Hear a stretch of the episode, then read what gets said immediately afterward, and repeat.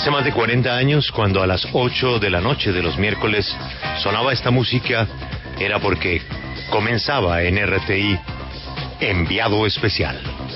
El enviado especial era el mejor cronista de su época y para muchos de todos los tiempos. Me refiero a don Germán Castro Caicedo, uno de los nortes de ese oficio y tal vez uno de los escritores más leídos, más publicados. Algunos de los editoriales de su trabajo han llegado a afirmar con cifras que Castro Caicedo, después de García Márquez, es el autor que ha vendido más libros en Colombia. Y fuera de Colombia, porque sus historias pasaban las fronteras, dejando una cantidad de libros, ya perdí la cuenta, horas y horas de reportería, páginas y páginas en el diario El Tiempo, en otras publicaciones. Ayer se nos fue Germán Castro Caicedo. Y hoy, pues queremos recordarle y hacerle el homenaje que merece a un extraordinario periodista, un gran jefe y un tremendo ser humano. Juan Pablo, ¿cuál es el numeral de hoy? Numeral, un enviado especial para. Numeral, un enviado especial para. ¿Para qué necesita Colombia un enviado especial? Porque si algo nos enseñó el maestro Germán Castro Caicedo Julio, es que las historias hay que ir a buscarlas. Y por eso, numeral, un enviado especial para. ¿Dónde necesitamos ese enviado especial en Colombia? No tenía usted clara que esta era la música de enviado especial, ¿no? Eh, no, sabe que sí. Apenas usted la puso, sí. Eh, puede preguntarle ahorita a, a María Camila. Eh, yo llegué y dije miércoles, pero Julio, ¿dónde sacó la música de enviado especial? Porque, pues debo confesarle que ayer dediqué una parte de, de mi noche a, a ver enviado especial. En eh, la cuenta de YouTube de Germán Castro Caicedo hay algunos cuantos, unos cuantos videos de ese enviado especial y, y me lo pregunté, pero fíjese que no, no hice el Shazam. Me pregunté de dónde saldría esta música, que tiene como un, un tempo así alto arriba. No, no lo busqué, pero me gustaría que usted me pase ahorita el datico porque, porque bueno, suena bien, suena muy bien. Pues obviamente a mí me tocó participar de, de la escogencia de esta música. Pues era la época, Juan Pablo. Usted se va a sorprender. Esto es Lalo Schifrin. No, no puede Banda ser. El mismo, sonora. el mismo banda sonora. Imposible. Banda sonora de tiburón. No puede ser.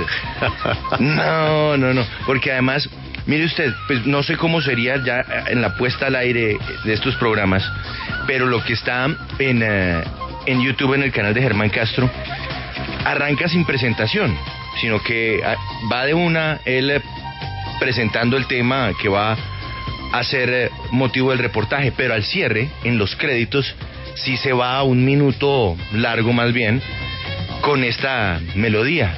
Y yo decía, esto, esto suena muy rico además. Y pensé, ojalá lo pudiéramos conseguir para tenerlo hoy, para que sonara el enviado especial como sonaba en la televisión. Perdón, en ese archivo los hay programas blanco y negro. No, no, no, no, solamente hay programas a color. Eh, sí, solamente hay programas a color, no vi nada en blanco y negro. Un enviado especial para. Y hoy queremos recordar muchos episodios de Germán, de sus libros. Esa Colombia amarga, escrita hace tantos años. Yo ya perdí también la cuenta de cuántas ediciones. Yo creo que es un libro que ha pasado las 20 ediciones y se volvió texto escolar, ¿no? Así es. Te- Texto académico permanentemente. Pero usted puede mirar lo que quiera. No, Usted encontrará mire, desde una bruja, desde una bruja hasta un alcaraván. Sí, el- Pasará por un hueco y se perderá en el Amazonas. Así es, nada. Y luego pensar eh, en el Karina, eh, o mi alma se la dejo al diablo, Mi huella. o la operación Pablo Escobar. En fin, es que son tantos y tantos y tantos libros. Confieso que no los he leído, no los he podido leer todos. Pero cada uno demuestra el trabajo de un reportero que se mete de cabeza en la construcción de, de una historia de no ficción, además, que eso es lo que resulta aún más admirable. Él no le apostaba a la ficción. Él le apostaba era a contar cosas reales, personajes reales. Y de ahí también la riqueza del trabajo de Germán Castro Caicedo. Sí, señor. Tantos recuerdos vienen a la mente. No tenía tan claro primero que estuviera enfermo, Juan Pablo, porque hacía unos días. Lo que pasa es que a veces hay muchos lapsos de tiempo No. que usted deja No. hablar, de hablar con los No, amigos. No, no, no, no, no, no, Julio. Es que la cosa fue sorpresiva. Ayer conversando con, con amigos cercanos a Germán Castro, me contaron que fue cuestión de dos meses. Hace muy poco se había enterado él que tenía un cáncer de páncreas y, todo fue muy rápido, muy, muy rápido. No se puede aquí decir una larga y penosa enfermedad. No, no, Julio, fue, fue algo casi sorpresivo. Y por eso ayer eh, fueron o fuimos muchos los que terminamos sorprendidos por la historia, porque sencillamente no sabíamos y no sabíamos porque era algo muy, muy reciente y algo que muy rápidamente apagó a- a- al maestro Germán. Nos vamos a las cifras de COVID, pero antes comencemos a viajar por la memoria de Germán Castro Caicedo, el enviado especial. Una mañana, así con nosotros. Uno de los más formidables periodistas, historiadores, cuentistas, escritores en Colombia es Germán Castro Caicedo. Germán tiene esta noche en televisión un formidable programa eh, que ha sido el resultado de una inmensa investigación y un gran trabajo además. ¿En qué consiste el, programa? Germán, buenos días. Buenos días, Yamil, muchas gracias. Es después de mucho tiempo de, de soñar con hacer este tipo de programa, logré eh, entrevistar al jefe de las autodefensas en todo el país. Se presenta como Luis Arturo Ramírez. Pero también a los jefes de las FARC, con las mismas preguntas, los mismos temas. Porque una de las muchas guerras que vive en el país, tal vez una de las más intestinas, es la de las FARC con las autodefensas, especialmente en Magdalena Medio. Esta guerra pues ha llevado a evacuar, a sacar del Magdalena Medio, de una extensa zona, a las FARC. Entonces eh, estuvimos en Puerto Boyacá, en Jacopí, donde logramos filmar 500 campesinos de las autodefensas eh, armados con escopetas. Estuvimos en el, en el Caquetá donde filmamos 350 guerrilleros armados entrenando. Estuvimos en Casa Verde y, y, bueno, en esos puntos. Es decir, eh, Germán, quienes creen que en Colombia no hay autodefensa o que están prohibidas o que se están acabando o que las van a eliminar están equivocados. No, están vivas. Inclusive logramos, eh, por ejemplo, logramos entrevistas con, con campesinos, huérfanos, huérfanos a manos de las FARC, según ellos, mujeres y hombres. Y le pregunté yo frente a esto, tiro fijo, hombre, usted también fue huérfano, ustedes son una generación de huérfanos que en el 50, por la persecución del gobierno de turno, se fueron al monte a defender, pero hoy en Magdalena Medio hay otros huérfanos, los huérfanos que ustedes han dejado eh, ¿Usted cree que con esta cadena de huérfanos el país algún día tenga la paz? Así comienza.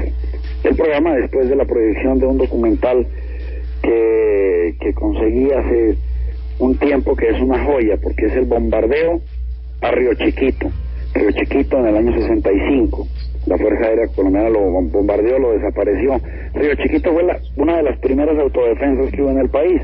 Autodefensas puestas por esos campesinos de la generación de tiro fijo para defenderse del Estado. Hoy, cuatro décadas después, a esos campesinos que fueron víctimas, y que aparentemente se volvieron victimarios, les ponen otras autodefensas para defenderse de ellos, que es el otro contrasentido de este país. ¿Y por qué no nos adelanta que le respondió Tiro Fijo ante su pregunta? Bueno, no la tengo en el momento, María Isabel, pero si usted quiere, eh, les puedo poner 40 segundos que muestran que muestran eh, las dos caras del programa. Van a, eh, en primer lugar se escucha al, jefe de las autodefensas y después a, a Jacob Arenas digámoslo, en, el, mano a mano impresionante, escuchen. Las FARC mandaban a los campesinos a matar mismos campesinos porque no les pagaban las cuotas, porque no les hacían mandados, porque no les llevaban la remesa, porque no les recogían las platas. Esa es la manera de operar. Y cuando iban hacían asaltos de patrulla, de emboscada de patrulla, donde mataban soldados y policías a mansalva, que el único pecado de un soldado y de un policía para que los bosques los guerrilleros comunistas es servirle a la democracia. Pone a leer, por ejemplo, las declaraciones de sujetos de esa naturaleza y encuentra con que ellos como que no supieran en realidad para qué los están utilizando, ¿no? no en realidad no.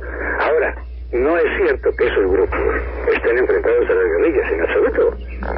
Esos grupos realizan una actividad criminal contra las gentes desarmadas del campo. Cuando tienen confrontación por la guerrilla les quedan las piernas cortas para correr. Bueno, ese es, ese es el aire de los tres programas que iniciamos hoy. Ahora, Germán, mm, cuando usted conversó con esos personajes, los protagonistas del programa, ¿les hacía saber que estaba haciendo idéntico proceso con la contraparte? Es decir, ellos estaban enterados para qué iba a ser el programa. Claro, desde luego hay una cosa, pues eso son parte del juego del periodista, porque el periodismo yo creo que tiene que ser lo más honesto del mundo, Alberto. Eh, unos y otros sabían que iba a hablar con unos y con otros. Eh, las, eh, las FARC primero, les dije que yo iba a entrevistar autodefensas, me nos parece muy bien la confrontación. A las autodefensas eh, les dije, voy a confrontarlos con las FARC, nos dijeron, nos parece extraordinario que nos confronte, perfecto, no hay ningún problema. Eh, hice primero las autodefensas, tuve que esperar un mes y una semana para poder llegar a Casa Verde, entre otras cosas por el estado del tiempo malísimo, que no nos permitía subir con el helicóptero. Pues eh, formidable, Germán. Así que esta noche en televisión comienza la serie de tres programas. Eh, pues yo creo que tres programas, ya mismo hay muchísima imagen. Como le digo, tenemos 500 campesinos armados cantando el himno y, al otro lado del país 350 guerrilleros cantando el himno, por ejemplo. Ahora, de otra parte, eh, Germán, su libro El Hueco está en primer lugar en ventas dentro de las librerías, por lo menos aquí en Bogotá. Y ha ocurrido un problema.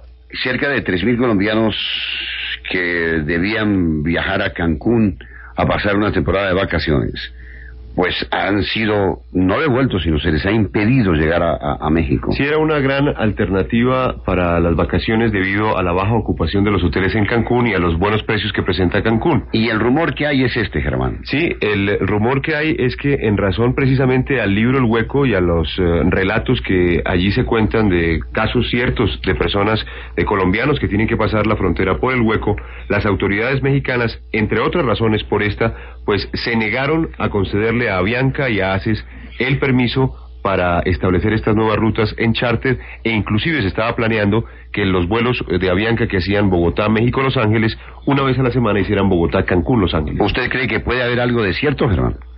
No sé, ya hasta qué punto eh, eh, el libro pueda influir. De todas maneras, el libro muestra el tratamiento de los colombianos.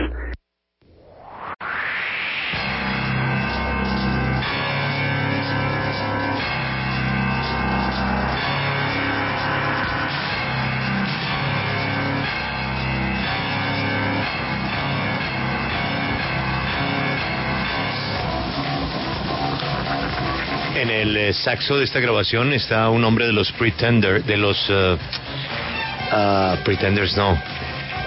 Joe Sample, ¿recuerda usted? Joe Sample, me suena, pero no, no recuerdo Joe Sample con quién estaba. No, sí, no, no, no lo recuerdo, Julio. Está en esta grabación, Joe Sample. Y a propósito de lo que usted acaba de escuchar, que es una viejísima grabación viejísima ah, Crusaders, Crusaders. Crusaders, sí. Street Life. Street Life, sí. Ahí, aquí, está, aquí está Joe Sampo. Em, Usted acaba de escuchar una grabación de 6 a.m., 9 a.m. Usted escuchó quién era la mesa, ¿no? No, pues Yami Damat, María Isabel Rueda, Alberto Casa Santa María y un juvenil Julio Sánchez Cristo.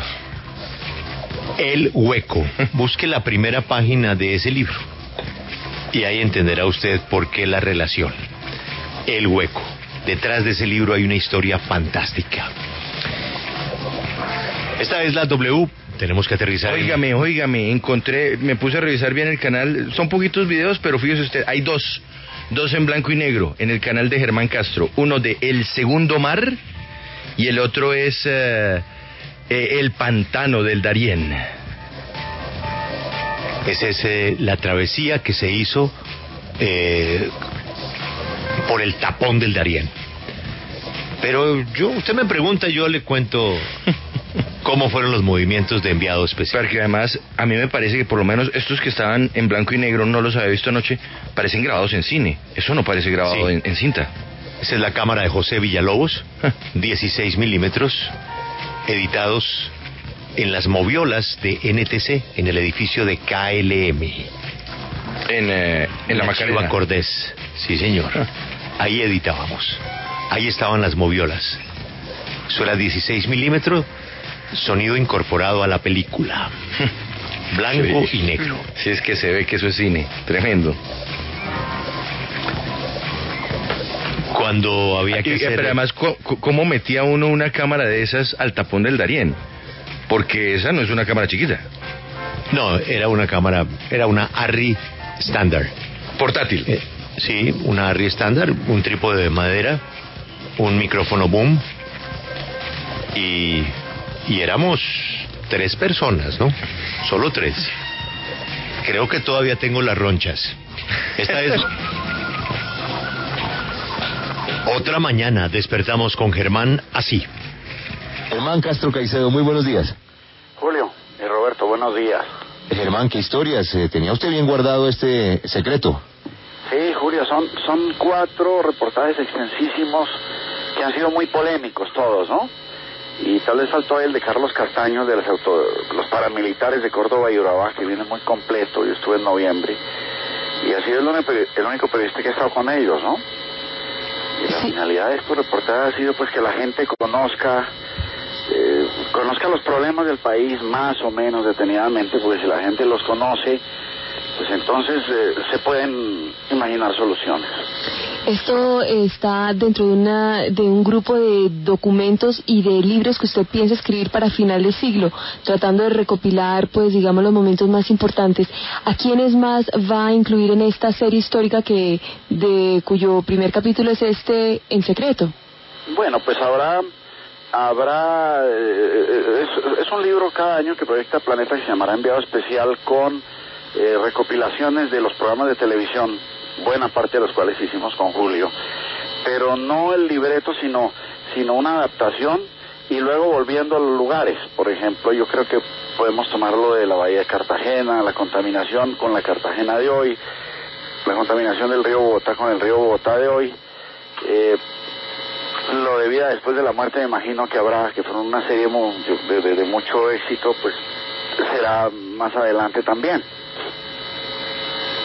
Eh, Germán, ¿esta fue la razón de su retiro de la televisión, concentrarse en este trabajo o le molestó o tuvo algunas eh, diferencias por la, por la manera como le tocaba eh, afrontar la crisis política del país? No, no, no, no, no, Julio, no.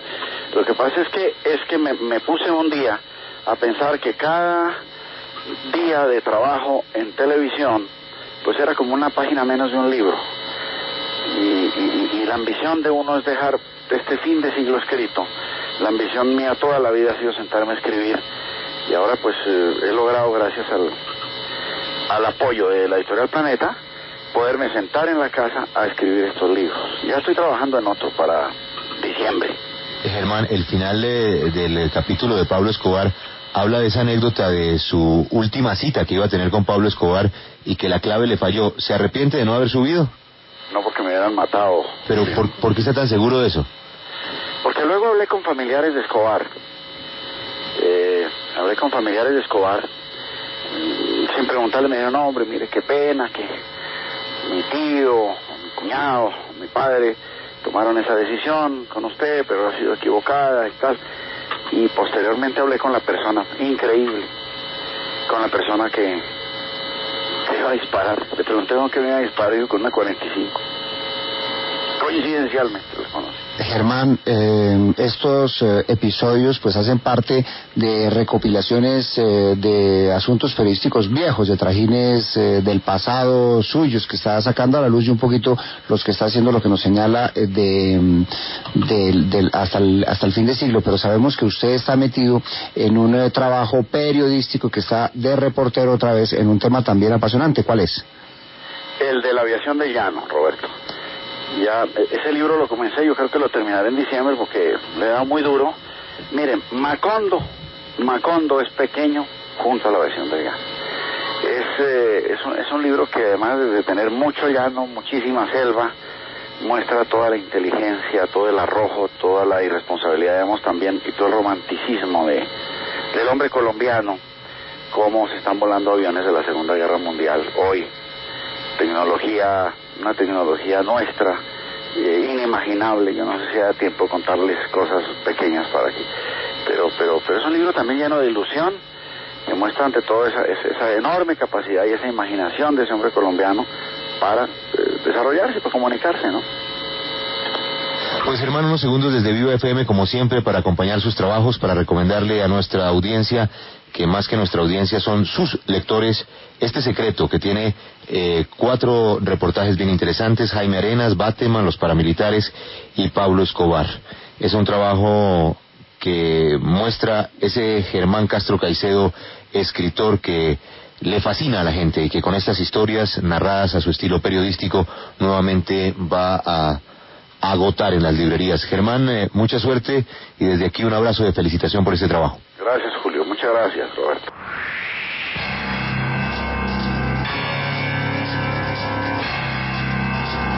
Y así, y así pasaba la vida del enviado especial.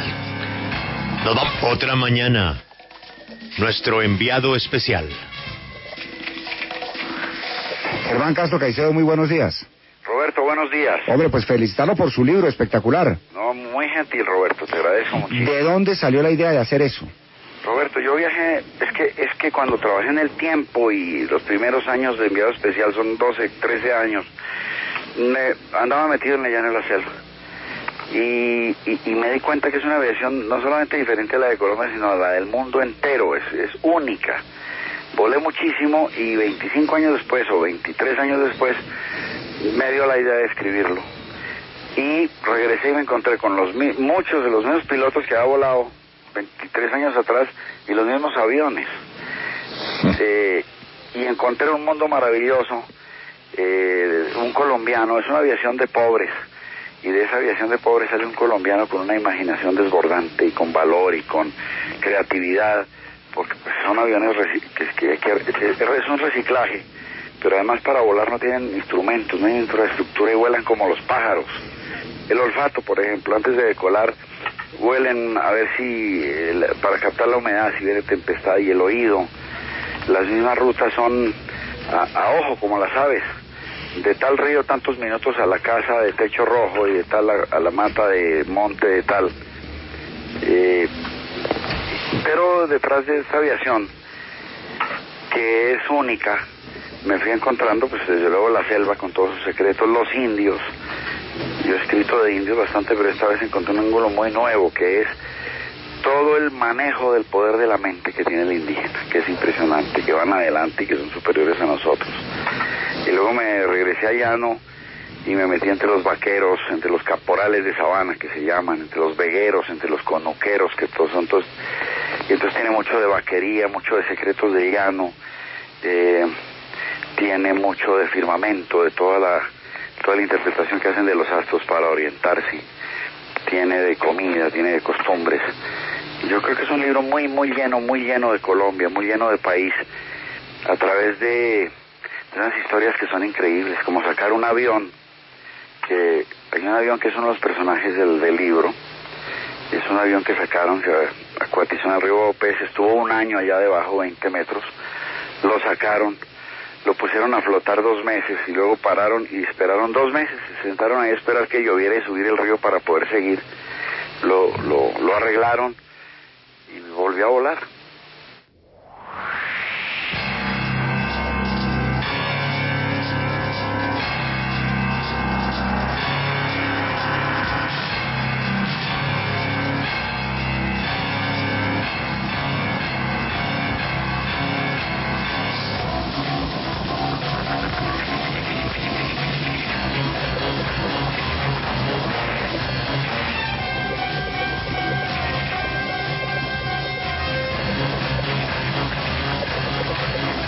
Hace poco, Juan Pablo, estábamos hablando de esos aviones, ¿no? Por uno que se accidentó. Eh, Tal cual, los famosos DC-3 que vuelan y siguen volando, no sé, con seis, seis décadas encima, con siete décadas encima en nuestros llanos orientales, porque son lo único que hay.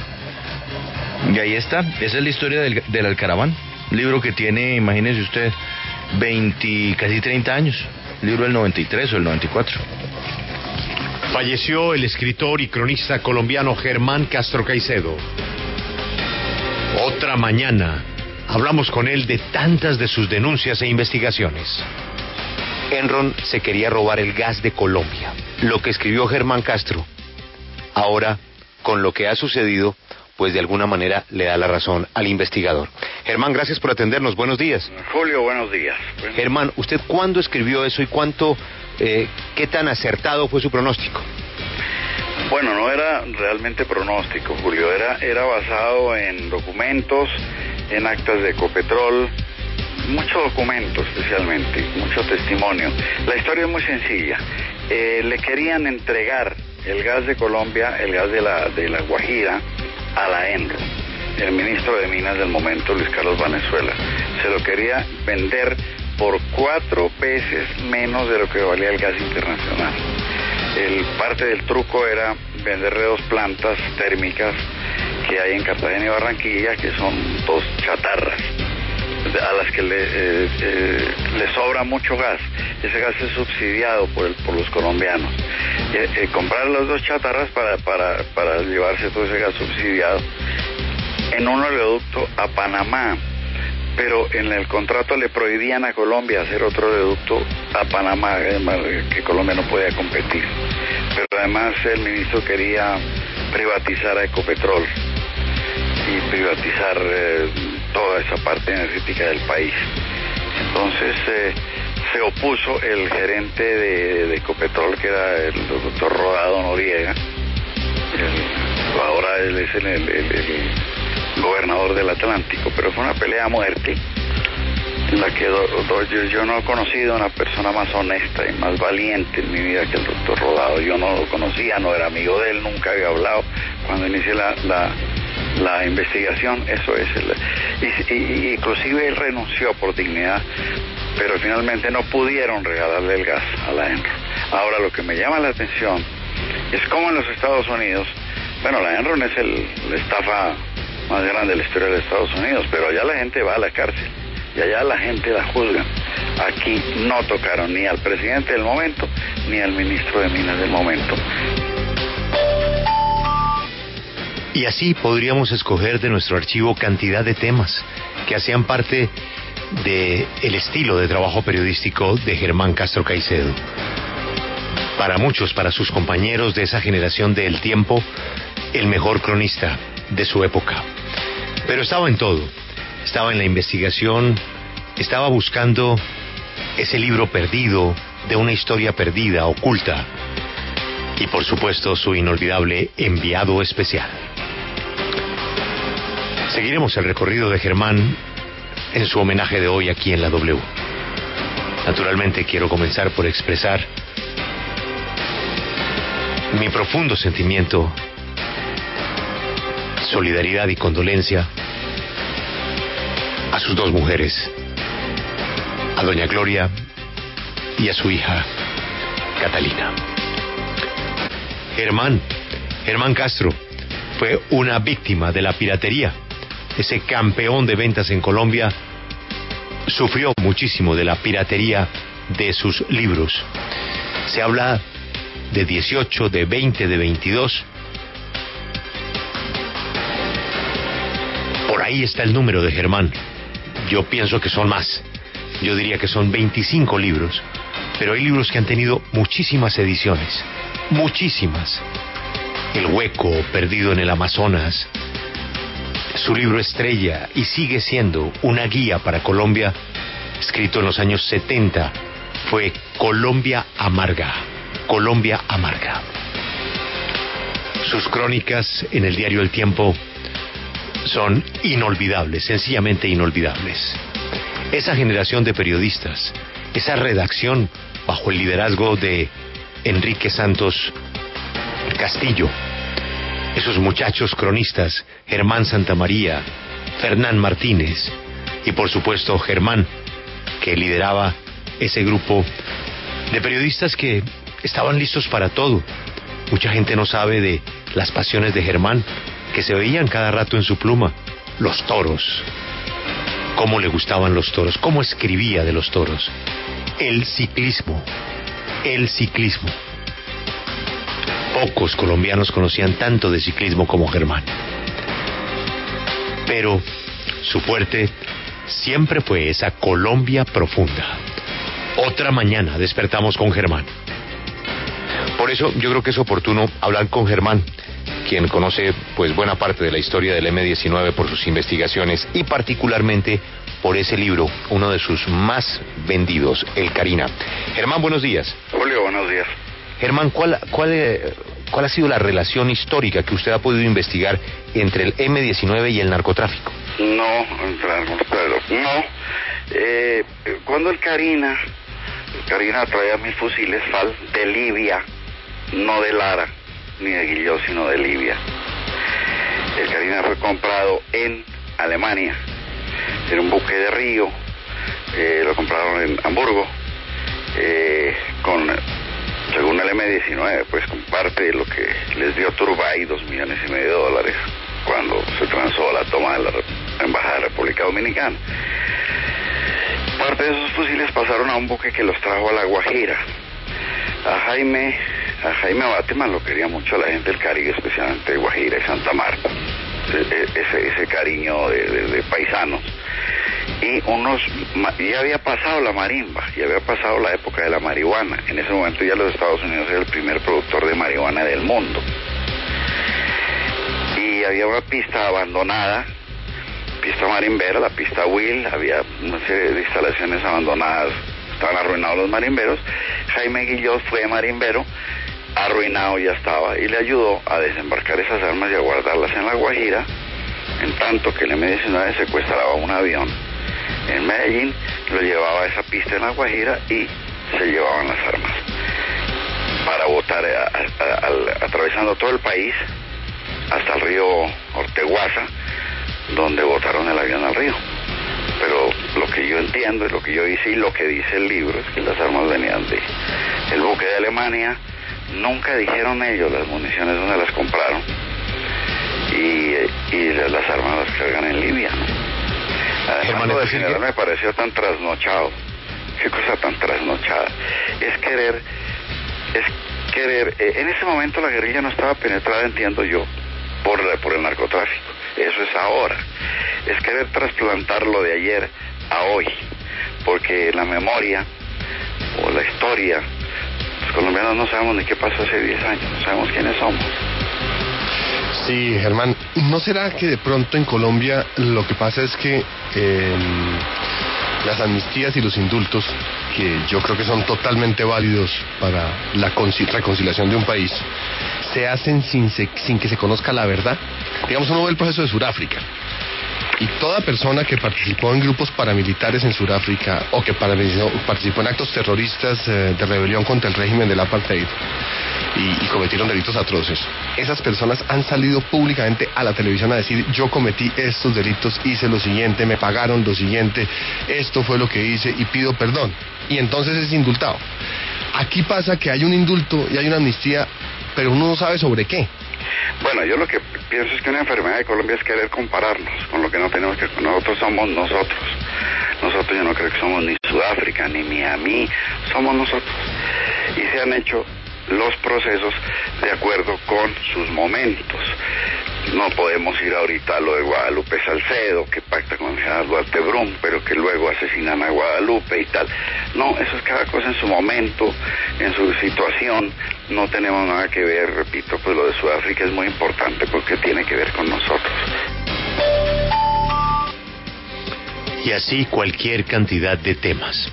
Sobre este tema del M19, esta mesa de trabajo tiene tal vez el testimonio de primera mano de lo que pasó con una entrevista absolutamente única en su momento por la trascendencia que tenía el máximo líder del M19, Jaime Bateman. Eran otros momentos del M19, eran otros propósitos los del M19, que con el tiempo se distorsionaron y pues no se pudo poner de acuerdo un camino para lograr en ese instante la reconciliación. Pero eran muchos los mensajes que mandaba el M19. Buscaban un amnisticio, buscaban un acuerdo de paz.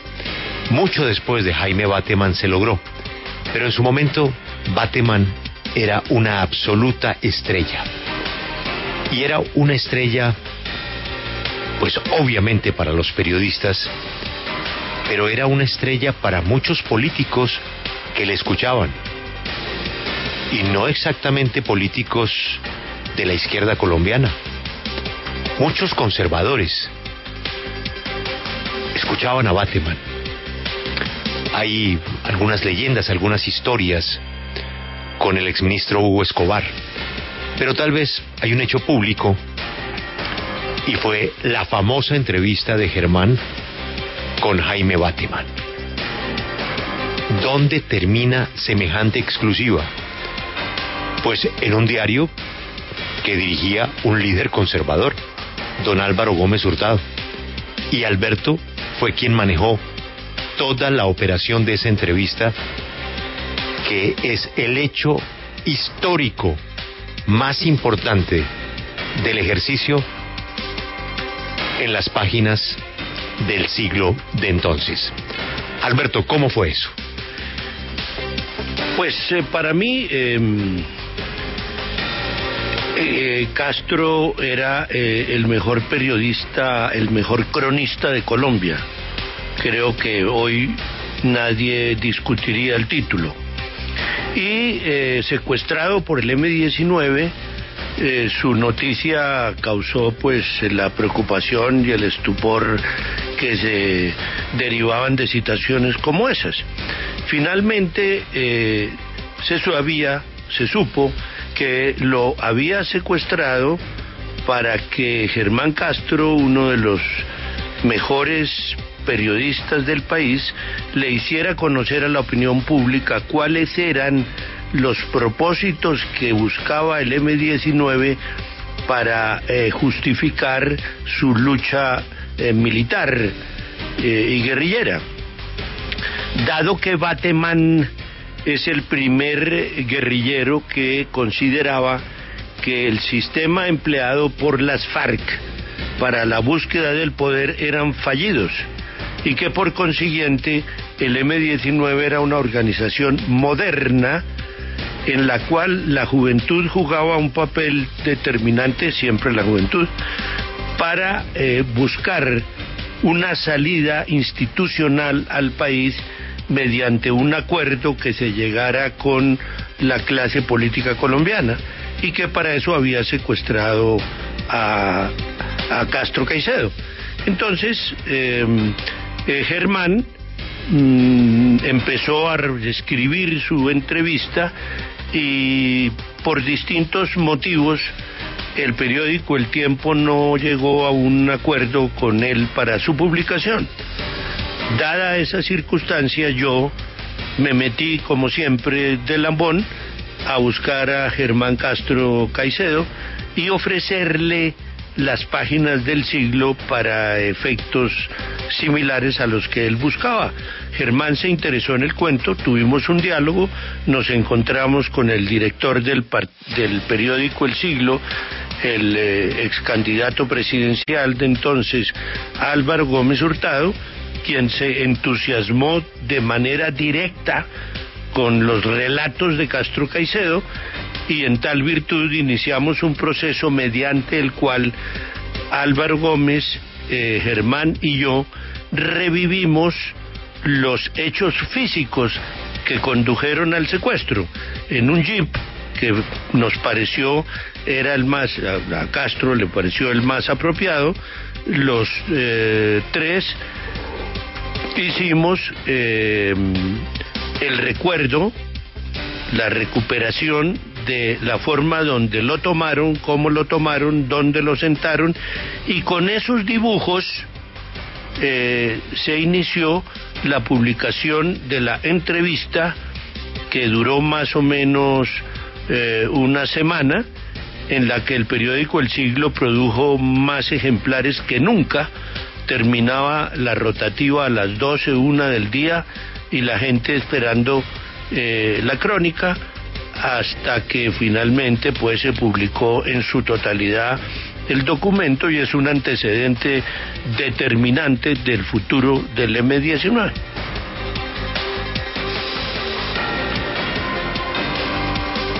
Y hay más historias de Germán Castro Caicedo.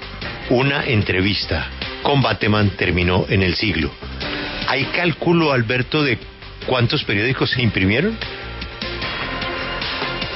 Si no recuerdo con exactitud, pero alcanzábamos a producir eh, más o menos unos 100 mil o 120 mil ejemplares diarios.